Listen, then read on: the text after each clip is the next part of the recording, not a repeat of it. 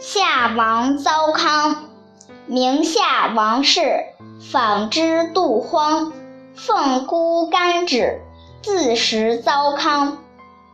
明朝夏承明的妻子王氏是无锡种田人家的女子，家里很穷苦，又遇到荒年，偏偏丈夫出门去了。王氏日夜很努力地纺纱织布，竭力做了好的饭菜给公公婆婆吃，自己吃米糠和野菜来充饥。有一天，她的婆婆偶然走进厨房，看见王氏正在吃着野菜米糠，不禁流出眼泪。后来，王氏享受到八十多岁，去世的时候身体健康，无疾而终。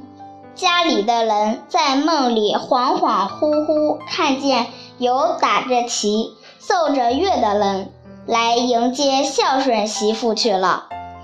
同里有个贡生，每逢走过王氏门口的时候，必定在他的门外做三个揖，表示恭敬。